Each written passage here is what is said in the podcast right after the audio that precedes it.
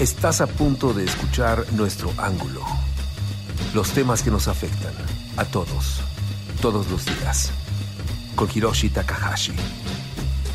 Por Rock 101. Ángulo 101.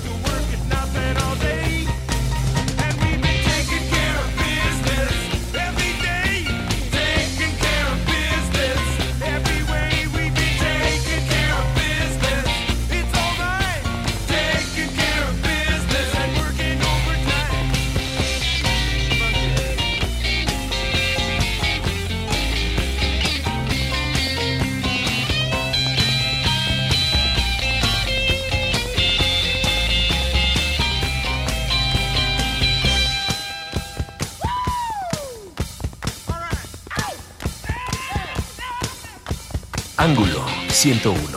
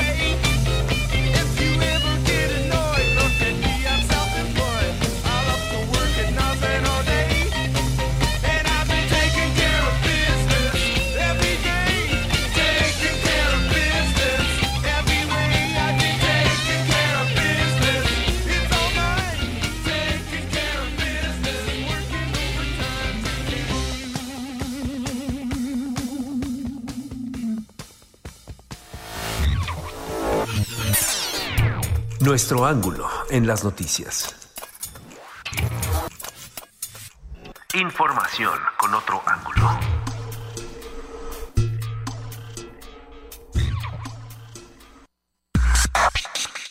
Organización Editorial Mexicana OEM, la empresa periodística más importante de América Latina, le presenta un resumen de noticias. El Sol de México. Que en la mañana lo dije con una palabra fuerte y aquí no lo voy a repetir así, pero regresé a retomar todas mis, eh, tareas, pero sí lo voy a decir, perdón, pero hoy regresé más cabrón. La invitación que me formuló don Carlos Aceves del Olmo, porque conozco en efecto la historia de la CTM. Junto al presidente Andrés Manuel López Obrador, el senador Carlos Aceves del Olmo celebró los 84 años de la Confederación de Trabajadores de México, CTM, en un encuentro conciliatorio que dejó atrás el presidencialismo priista. Política. Y esa libertad es donde está verdaderamente el sentido de la democracia. Cada mexicano puede hoy, mañana, dentro de cinco minutos, frente a la boleta electoral, tener un voto totalmente libre. El expresidente Felipe Calderón, líder de México Libre, asegura que cuenta con más militantes que el PAN y señala que es la mayor fuerza opositora del país. Está cerca de obtener su registro como nuevo partido político. Finanzas. Banco Azteca es la institución financiera más grande del país, con casi 2.000 sucursales que entregarán recursos a los beneficiarios de los programas sociales sin cobrar comisiones y de manera transparente, declaró Alejandro Valenzuela del Río, director de Banco Azteca, entrevista exclusiva con Organización Editorial Mexicana. El Heraldo de Juárez. Atacan a los guardias de Javier Corral Jurado. Pistoleros fueron directamente contra los elementos de seguridad del gobernador de Chihuahua en su propio fraccionamiento. La Secretaría de Educación Pública comenzó los foros de diálogo para la construcción de los nuevos programas y planes de estudio de educación básica.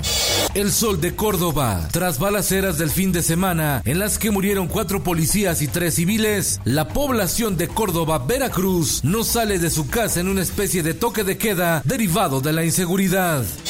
El Sol de Toluca. Robo en transporte pega seis municipios del Estado de México. Ecatepec, Tlanepantla, Naucalpan, Cuautitlán Izcalli, Nesa y la capital Toluca. En el mundo, el virus de Wuhan se esparce en Italia. Venecia está luchando con una explosión de casos de coronavirus que aumentó el fin de semana a más de 150 con tres muertos. El gobierno ha cerrado las zonas más afectadas en las regiones del norte de Italia. Crece 55% la muerte de migrantes en su camino hacia Estados Unidos. El año pasado las cancillerías de Guatemala y Honduras repatriaron los cuerpos de 318 de sus ciudadanos. En los espectáculos.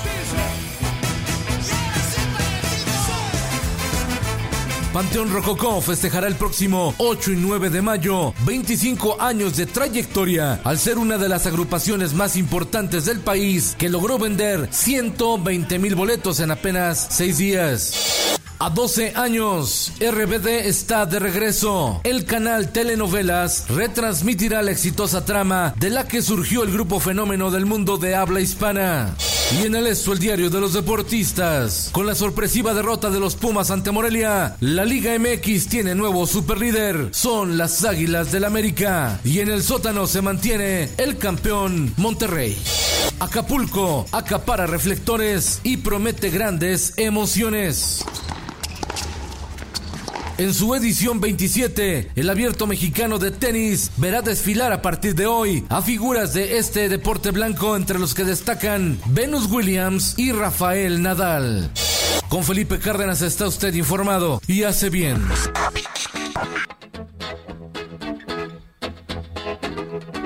Ángulo 101.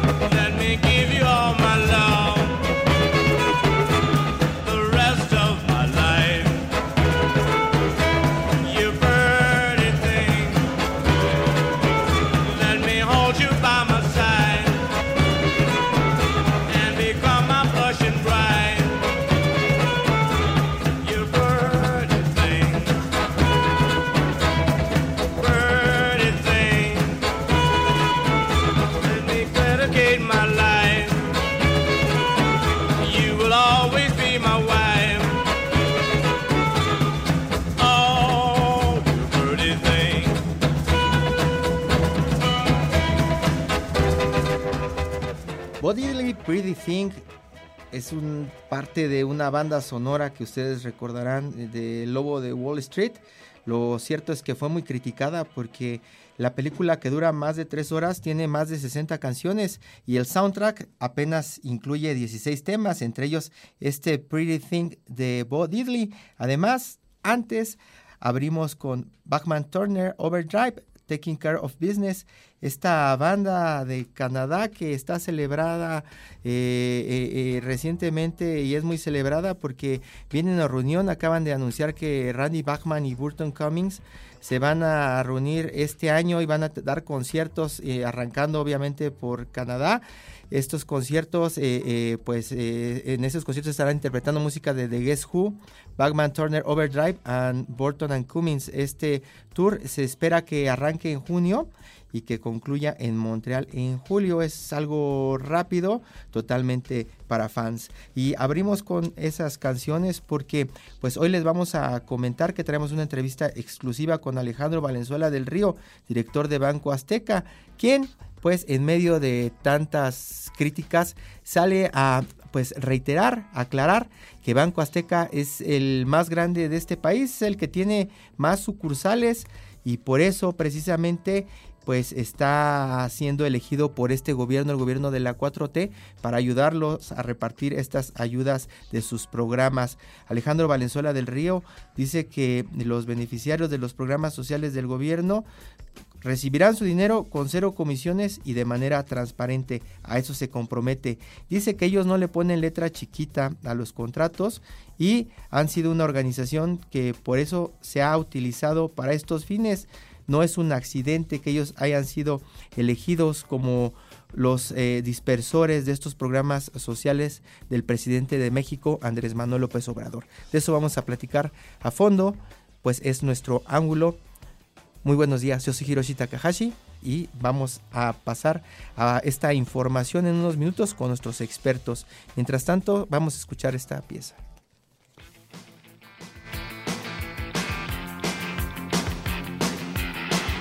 Ángulo 101.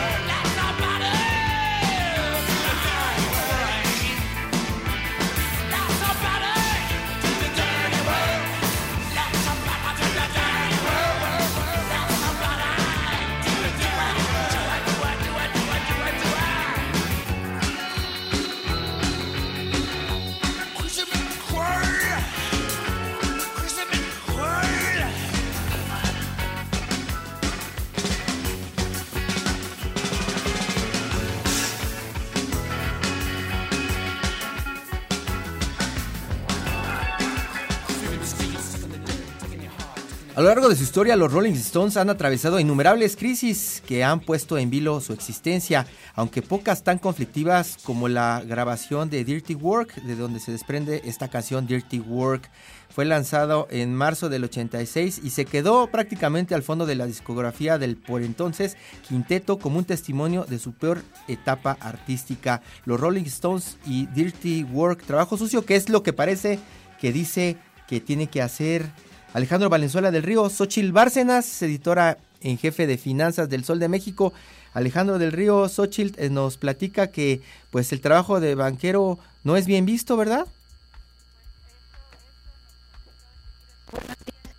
Así es, platicamos con eh, Alejandro Valenzuela, el director de, Banco Azteca, y bueno, pues nos habló un poco eh, de eh, pues de esta parte, ¿no? Que, eh, que eh, este compromiso que, que les ha demandado el gobierno federal, el presidente de la República, de adoptar una dimensión social. Y bueno, pues eh, eh, Alejandro Valenzuela, el director de este banco que está muy involucrado en la entrega de, de eh, recursos de programas sociales, bueno, pues nos habló precisamente de este compromiso del, del banco y bueno, pues nos dice que es, pues son el banco más grande el banco más grande del país, eh, con presencia en 800 de los 2.500 municipios, donde, bueno, pues están llevando esta, a cabo esta dispersión eh, de recursos eh, eh, federales. Y, bueno, pues dice que lo están haciendo pues de manera clara, de manera eh, transparente, sin, sin ponerle letras chiquitas a estos, a esta, a esta entrega de recursos. Y bueno, pues también nos habla de esta gran cobertura que tiene el banco y que lo coloca, dice, como el banco más grande del país,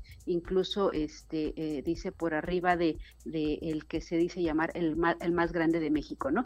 Y bueno, pues también nos contó ahí de, de pues este compromiso de la, de la banca, eh, eh, de esta dimensión social de la, de la que habla el presidente de la República y bueno, pues lo que nos dice es que en principio la banca tiene que ser responsable para manejar eh, los recursos eh, eh, con responsabilidad, estos recursos que utiliza, este, que recibe el, el- que reciben los bancos de los propios usuarios y que bueno posteriormente se usan para otorgar créditos. Dice que bueno pues a veces esta esta labor que realizan los banqueros pues no es la más popular, admite eh, Alejandro Valenzuela, pero bueno dice que eh, bueno pues hay que actuar con responsabilidad. Parte Y de bueno, lo que dice pues tiene que ver con algo que en realidad sí están sustentando. Sabemos desde hace mucho tiempo que algunas de las estrategias que ha seguido el Banco Azteca tienen que ver con esto que planteaba Mohamed Yunus, el ganador del Premio Nobel de la Paz, quien con su banco Gramen estaba poniendo el ejemplo de cómo una institución financiera podía ser microfinanciera y banco de desarrollo comunitario. Y mucho del trabajo que realiza Banco Azteca tiene que ver con eso, ¿no, Xochitl? Estar Llegando a las comunidades más alejadas y trabajar con microcréditos para el desarrollo. Y es parte de lo que nos cuenta Alejandro Valenzuela.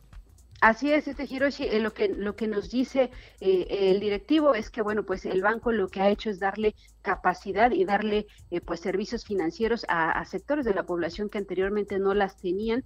Y bueno, pues nos cuenta incluso que eh, pues este programa de, biométricos, estas eh, eh, nuevas reglas para la banca que tiene que, eh, que, las obliga a usar datos bio- biométricos para identificar a sus clientes. Y bueno, pues nos contaba que estos estas medidas las ha adoptado el banco desde hace tiempo ya porque bueno, precisamente van dirigidos a un sector popular de la población donde dice hay mucha gente que todavía no habla, no no no, no, sabe leer. Entonces, bueno, pues utilizan estos datos biométricos para identificar a sus usuarios y bueno, pues habla de esta de esta responsabilidad este social que tiene que tiene Banco Azteca y bueno, pues en este mismo sentido pues respalda esta este polémico plan de, del- presidente de eh, pues abrir sucursales, eh, 2.700 sucursales del Banco del Bienestar a lo largo del territorio nacional, precisamente para llevar servicios financieros a, a los sectores que no tienen actualmente acceso a estos a estos este, eh, servicios. Y bueno pues eh, eh, nos cuenta Alejandro Valenzuela dice en sus propias palabras que es lastimoso no que haya poblaciones que tengan todavía que caminar varias horas para llegar a una sucursal este la más cercana no entonces bueno pues este pues sí es efectivamente es el banco que tiene más sucursales dos mil sucursales en todo el territorio. Y bueno pues esto dice que ha sido precisamente lo que ha considerado el gobierno federal para apoyarse en Banco Azteca para entregar estos recursos. Dice, no es una coincidencia, dice, es precisamente esta infraestructura que tiene el banco, pues lo que, ha, eh, lo que justifica la decisión del gobierno de eh, pues apoyarse en la infraestructura de Banco Azteca. Porque ha sido cuestionado, hay que recordar, porque fue elegido y lo dio a conocer el, Sol de México en su momento como prácticamente eh, el depositario o el encargado de la dispersión de los apoyos sociales en este país. Banco Azteca fue el elegido número uno por encima de todos los bancos cuando se comenzó a hablar de, los apoyos del presidente que iba a repartir para los más pobres. Y ahí comenzó la crítica y lo que justifica Alejandro Valenzuela del Río es que ellos tienen al menos 800, 800 municipios cubiertos de los 2.500 que tiene el país y allí radica una problemática que quieren solucionar y que es lo que dice mucha gente, muchos críticos no ven, ¿no? Así es, este, y también, bueno, pues ha sido eh, cuestionada esta decisión del gobierno, bueno, porque dicen que va a ser una, una competencia para el sector bancario. Y bueno, pues lo que nos dice Alejandro del Río es que pues no, no hay, no hay tal competencia, que más bien es una, una estrategia que complementa esta labor que realiza la banca. Y bueno, pues, eh, eh, pues efectivamente sí ha sido polémica, pero bueno, pues Alejandro del Río pues habla de esta infraestructura y defiende pues la labor que está haciendo este, este banco. Y también pocos creen que cuando hablamos de banca, hablemos de banca ética. Es uno de los conceptos que ha dejado a lo largo de su trabajo Mohamed Yunus con su banco Gramen. Pero eh, en México, pues es lo que han tratado de hacer ellos también en Banco Azteca, ¿no? Demostrar que puede, puede existir la banca ética con un compromiso social. Alejandro Valenzuela nos habla de que, pues, en realidad no, no van a ser vistos, pues, nunca por ser banca, ¿no? Pues el eh, Alejandro Valenzuela precisamente pues eh, respalda este este eh, pues, pues esta idea no de, la dimensión social no de actuar de manera eh, responsable de, de, asumir un compromiso ético con con el, el, país y bueno pues dice que el, el, por lo menos Banco Azteca dice no, no puedo hablar de los otros bancos dice pero por lo menos Banco Azteca pues lo ha hecho no complementando esta esta labor y bueno pues eh, actuando de manera responsable dice que no hay cobro de comisiones que esa fue la, la, instrucción que les dio el presidente que no iba a haber cobro de comisiones a estos beneficiarios y bueno pues sostienen que, que así lo, está, lo han estado haciendo no sin comisiones y de manera transparente esta entrega de pues mil, miles de millones de pesos que se están entregando ¿no? a nivel nacional a través de los programas sociales. Además es una entrevista exclusiva y, y difícil de conseguir, Xochitl, porque Alejandro Valenzuela, desde que dejó el banco donde estaba trabajando, pues es difícil verlo en público hablando de lo que ha estado haciendo pues detrás de la, detrás de detrás de, de, de, de los bancos que están prácticamente eh, en todo el país, Xochitl, ¿no? Así es, este Hiroshi, la verdad es que ha dado muy pocas entrevistas eh, Alejandro Valenzuela y bueno, pues ya es un banquero con una larga carrera en, en, el sector y bueno, pues este nos ofreció esta esta entrevista, la, solicitamos y bueno, accedió a platicar con nosotros, esto previo a la, convención bancaria, la edición 83 de esta reunión anual de los banqueros que va que se va a realizar el mes el mes próximo, el 12 y 13 de marzo en Acapulco como cada año y bueno, pues esta esta esta entrevista, bueno, pues la tuvimos de manera exclusiva y bueno, pues en adelante estaremos también platicando con otros directivos de la banca para eh, eh, pues eh, preparar un poco el, el, el, pues la agenda ¿no? que, que se va a, a, a, tratar en esta en esta edición que precisamente tiene que ver con esta parte de la de la eh, dimensión social de la banca el título que lleva esta esta edición es prosperidad en la era digital para todos Xochitl Bárcenas, editora en jefe de Finanzas del Sol de México. Gracias, Xochitl. Pues seguimos con el tema hacia la convención bancaria y pues eh, qué, qué, buena apertura de, de, este tema que Banco Azteca, uno de los bancos eh, señalados como pues impulsores de este trabajo de banca ética en el país y que pues hasta ahora eh, lo ha estado demostrando al ser uno de los pues primeros elegidos para dispersar estos apoyos sociales de la cuarta transformación. Muchas gracias, Xochitl. Buenos días. Buenos días, Hiroshi. Buen día. to villains. Used to be yo, Romeo, but we both were jilted a couple of times, so we had a slippery slope to deal with. But still, it gave me hope that we'll get through it together. A severed earlobe, Mail to you in an ENVE low would be dope. But what kind of lengths can you go? Pull a Vincent Van Gogh just to convince a damn hoe. To be a housewife who outright lies. She's blackout drunk. Now she's backing out my drive. I ran outside. Why? She trying to act out. She's just about my size. Hit me in the mouth twice, guys. When someone you die for sticks a steak knife in your heart, do you try more? Another late night in. She stumbles through my door. Lets the daylight in, and all we do is fight more. And I ain't violent, but she's going through my drawers to plant the KY in. I'm getting accused by a whore who smells like St. Ides who's probably screwed five more guys, sucked eight, nine men. I'm taking two by fours to our eight by tens. Bitch, it's you I tore. Out the frame I win. Put up a new high score. Beat this game I'm in. And here's some two ply for. When you date my friends in order to wipe your ass. When you moved your bowels. When we renewed our vows. This the thanks I get. I'm waiting for the day I can hear you say, Marshall, what a skank I've been. And there's a new guy, you're being replaced by him. Got your tubes tied for him, got that boob job for him. Hurts me to my core, but the pain I'm in. After you, I swore to make the gray skies end. Here come the rays like wind, you get a pay hike. And am I the good guy, or do I just play like him and hope that he dumps you? It's like a dream come true, just a scream, fuck you. Guess you take life in the same way you play dice then. Cause you just look at me and roll them little snake eyes. And since, Since you bought the jury, they'll call me guilty. They'll call me guilty. You bought the jury, they'll call me guilty. Even though you know the real me, you can't be the cheater, convincing unbeliever. And I ain't in my feelings, I'm out. But I let you say that you're the good guy. Cause this ain't what love looks like. You can't be the cheater, convincing unbeliever. I ain't in my feelings, I'm out. But I let you say that you're the good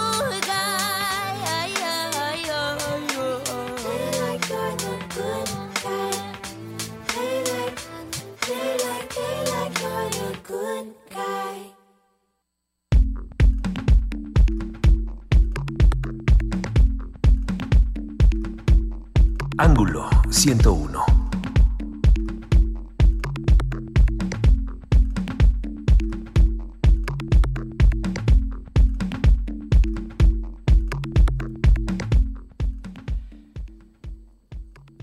Here we go again from Heroes, from Heroes to Villains, eh, Eminem, eh, quien eh, pues eh, rara vez da entrevistas y hace poco lo hizo, una conversación que tuvo después de la entrega de los Óscares, pues ahí, allí fue donde explicó un poco por qué apareció pues 17 años después de que ganó un Oscar. Muchos se preguntaban eso, qué estaba haciendo Eminem en un show que claramente eh, pues sorprendió a los asistentes y también a los televidentes, ¿no? Eminem cantando 17 años después de que ganó.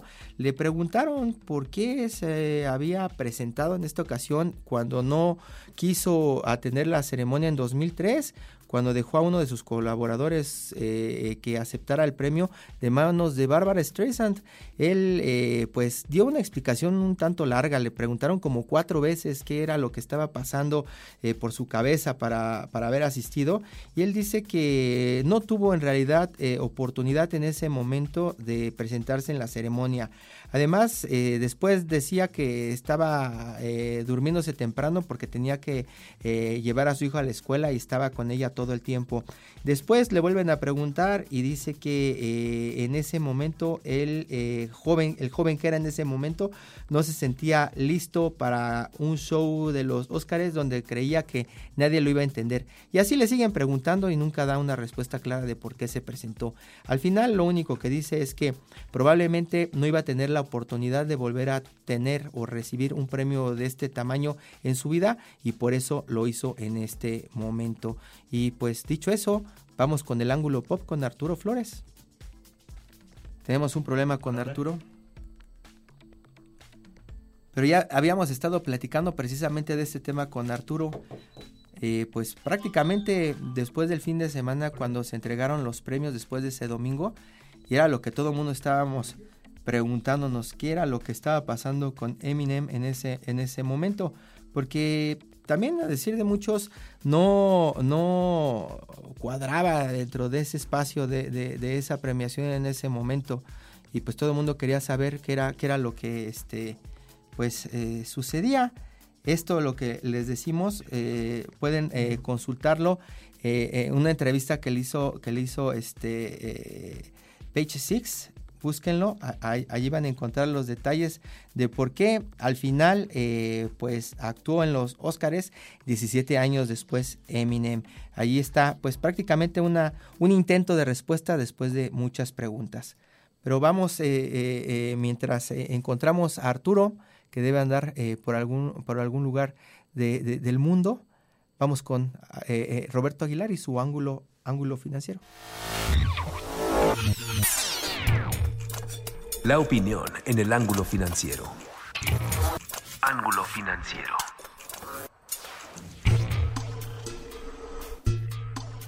Roberto Aguilar y su ángulo financiero. Roberto, buenos días. ¿Cómo estás, Hirochi? Muy buenos días. ¿Ya estás Pues, listo mira, para la bancaria? ¿Ya estás preparado? Ya, ya tengo el bloqueador y el traje de baño. Pero fíjate que sí, justamente de cara a este evento, que pues ya es tradicional cada año esta reunión de los banqueros y que ha tenido y hemos visto de todo, eh, me parece importante decir y preguntarnos cuál, cuál es el, el banco más grande, el que maneja más recursos, el que tiene más cuentas o el que tiene más penetración.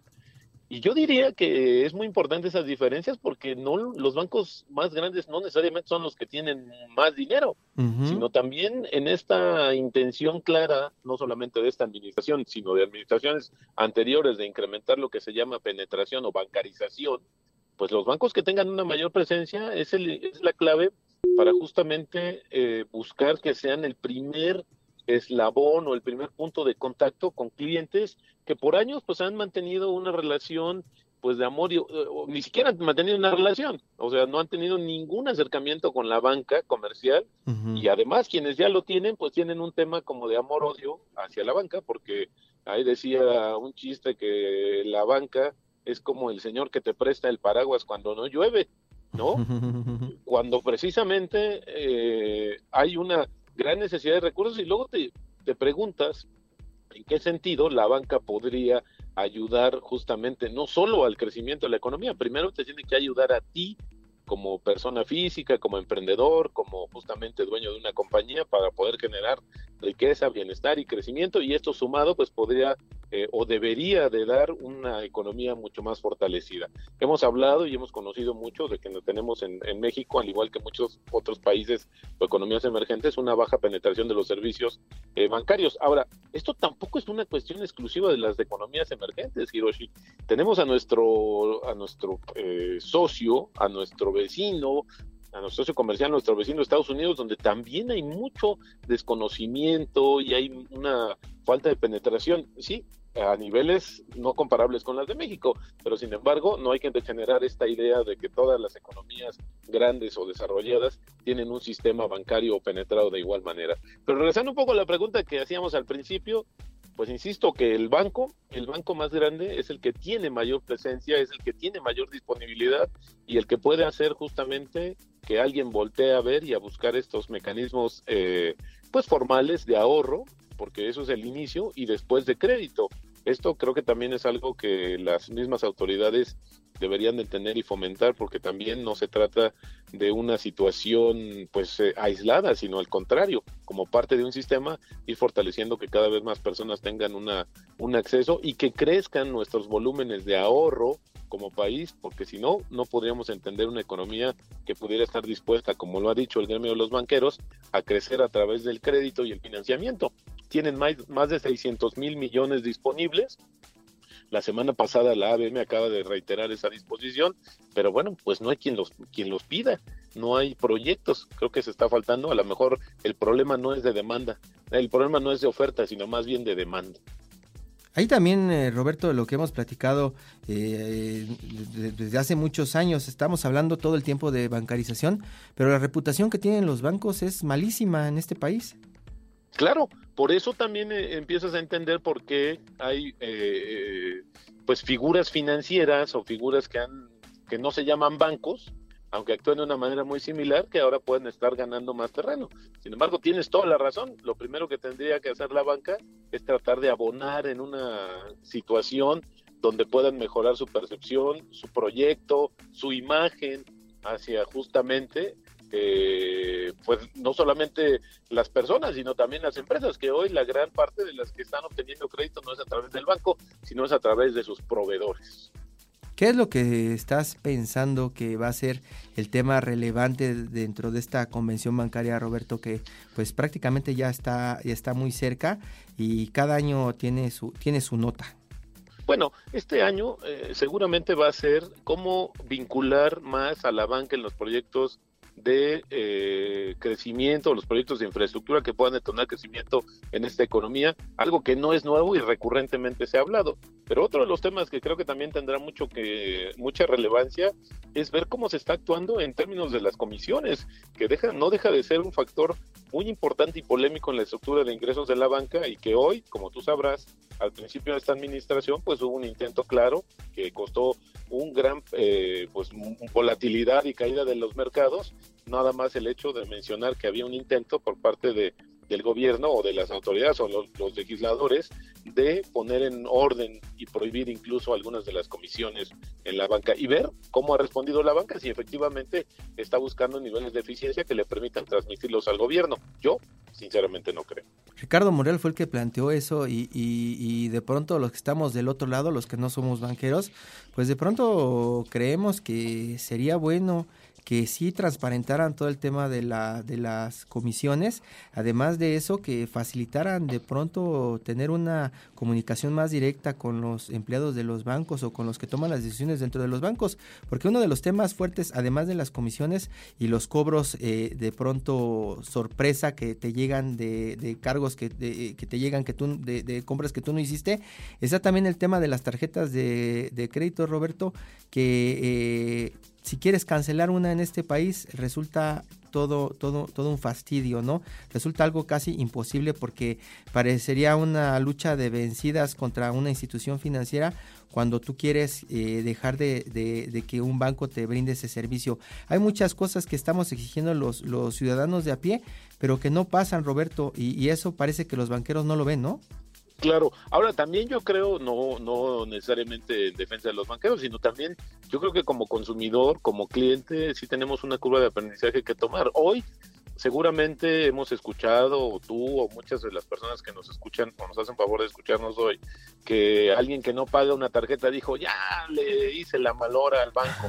Pues no, en realidad lo que le está haciendo es la afectación a todos los demás, porque en el momento que la banca sienta que no hay una seguridad para cobrar, por eso es que también justifica tasas altas y también yo creo que la educación financiera respecto al uso de los eh, productos financieros es decisiva para pensar muchas veces Hiroshi digo a mí en mis años mozos me pasó tener tarjeta de crédito parecía que me habían dado una extensión de mi capacidad de compra cuando en realidad era un instrumento para tener otro tipo de consumos y otro tipo de esquemas de pago. No que me hubieran dado cinco mil pesos más para gastar. Desde ahí también creo que es una parte que deberíamos de buscar aprovechar y difundir para que los clientes pudieran tener una más, un mayor poder, aunque se oye muy trillado, sobre los usos eh, y sobre todas las condiciones que implican tener un producto financiero. Hace falta mucho por hacer, yo creo que de ambos lados, pero más del lado de los que- del gremio, del lado bancario. Y entonces, Roberto, ¿cuál es el banco más grande? El banco más grande es el de los sueños, porque te acordarás que hay... no, yo creo que el banco que tiene mayor presencia, eh, porque ese es el, el punto de contacto que tú tienes. Este, una sucursal muy grande eh, espanta a los clientes que nunca tenido una relación. Ujú. Una sucursal tiene que ser un punto donde no necesariamente veas esta gran inversión de cajas, algo pues como muy faraónico, cuando en realidad lo que tú vas a buscar es un lugar donde puedas depositar tus recursos, pero también en contraparte tener opciones de financiamiento para los proyectos de cualquier tamaño, que creo que ahí también la banca se ha olvidado de, financiar a todos los niveles, no nada más necesitan el crédito pues los grandes corporativos ni los grandes eh, o las personas de alto poder adquisitivo, yo creo que también lo necesitan justamente otro tipo de personas, estratos eh, que pudieran eh, cambiar justamente o iniciar un proyecto productivo y eso en realidad les va a convertir o les va a cambiar la vida y entonces sí podríamos ver la banca como aliado, no como enemigo. Pues Banco Azteca entonces es el más grande con casi 2.000 sucursales y con presencia prácticamente en 800 municipios de 2.500 que tiene el país. 200 más que el banco que dice que es el más grande de México. Roberto Aguilar y su ángulo financiero. Buenos días. Gracias, gracias, muy buenos días.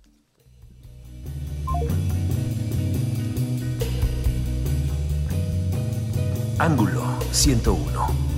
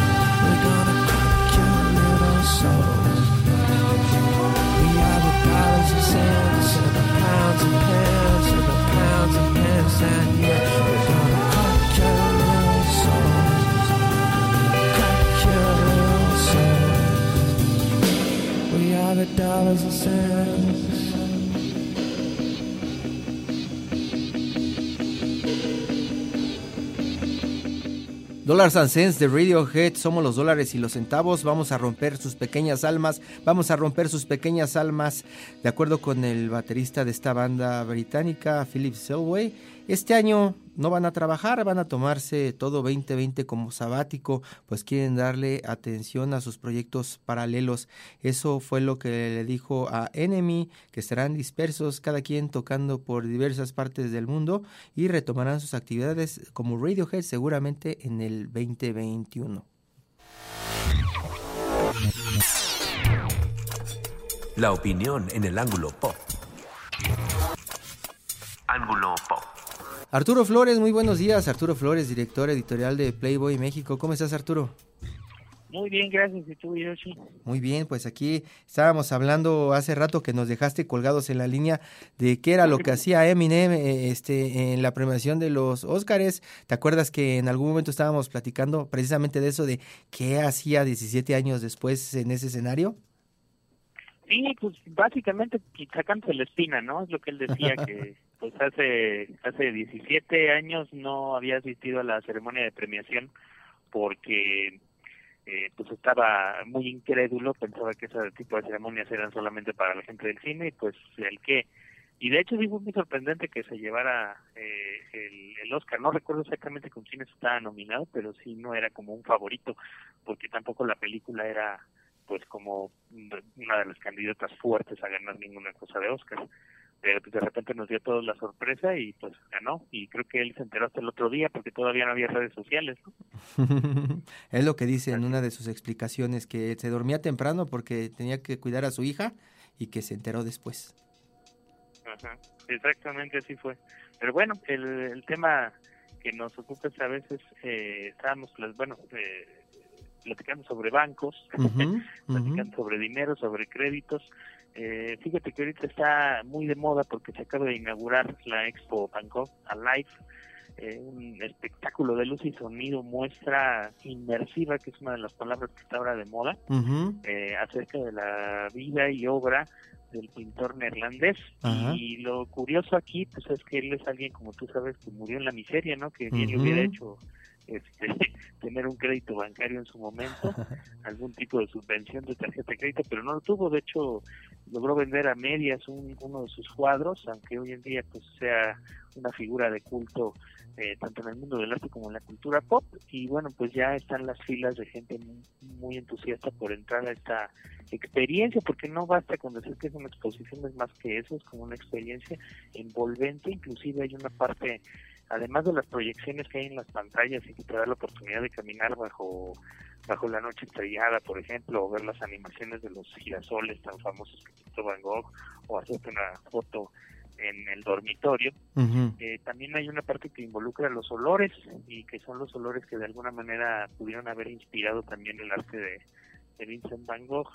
Eh, la muestra o la experiencia de Van Gogh Alive sobre todo está centrada en el periodo de su vida que fue de 1880 a 1890.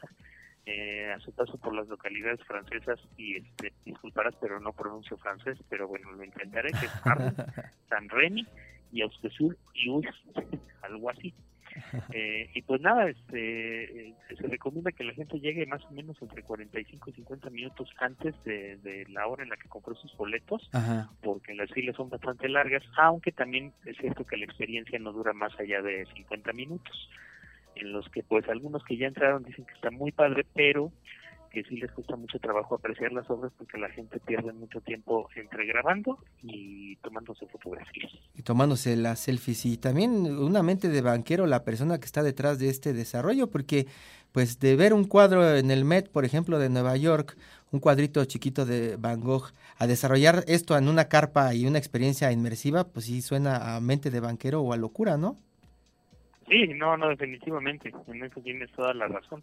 Eh, además, eh, está genera, está, eh, eh, curiosamente, esta, esta muestra le está sucediendo como en su momento cuando montaron una reproducción de la Capilla Sixtina, creo que fue en el momento de la Revolución, Ajá. y seguramente sucederá también con la experiencia que va a haber sobre Leonardo da Vinci en el Zócalo próximamente, Ajá. que empieza a activar la economía de la zona. Y entonces ahorita ya los restaurantes aledaños a Paseo de la Reforma, Insurgentes y toda esa zona donde está el Monumento a la Madre, pues ya empiezan a registrar una alza en las ventas pues porque la gente llega, desayuna, después se va a la muestra, o en su defecto va a la muestra y después quiere salir, ir a comer, tomar un café, una cerveza, algo. Entonces, pues todo el dinero que el pobre Van Gogh no persiguió en vida, lo está generando su legado. Pues ya estaremos eh, intentando darnos una vuelta en esta exposición. Tal vez en algún momento baje la gente o de pronto las filas crezcan cuando le agreguen la sala de Frida Kahlo y la de Remedios Varo y la de Rafael Coronel y así sucesivamente hasta irnos a los, a los pintores no tan populares, ¿no? Exacto, porque además hay una cuestión, el público más joven, el público millennial y centennial, ya no se conforma con la ida a un museo tradicional y lo que representaba sumergirse en la contemplación de un cuadro, ¿no? necesitan muchísimos más estímulos, necesitan música, eh, que de hecho hay música también en la de Van Gogh, hay una parte que está musicalizada con, con piezas clásicas y entonces pues, lo que necesita el nuevo público es que sea estimulado eh, de manera constante por todo, en todos los sentidos, eh, me refiero a los sentidos del cuerpo, pero además que sean experiencias no demasiado largas y sobre todo que les den pretexto para hacer una, una foto, ¿no? Un fotospot. Una selfie. Pues Arturo Flores, muchísimas gracias y su ángulo pop. Buenos días, Arturo. Hasta luego, muy buenos días. Buenos días, Alex Castro, muchas gracias. Soy Hiroshi Takahashi. Nos vamos con Royal Blood, otra de las bandas que dicen son los salvadores del rock.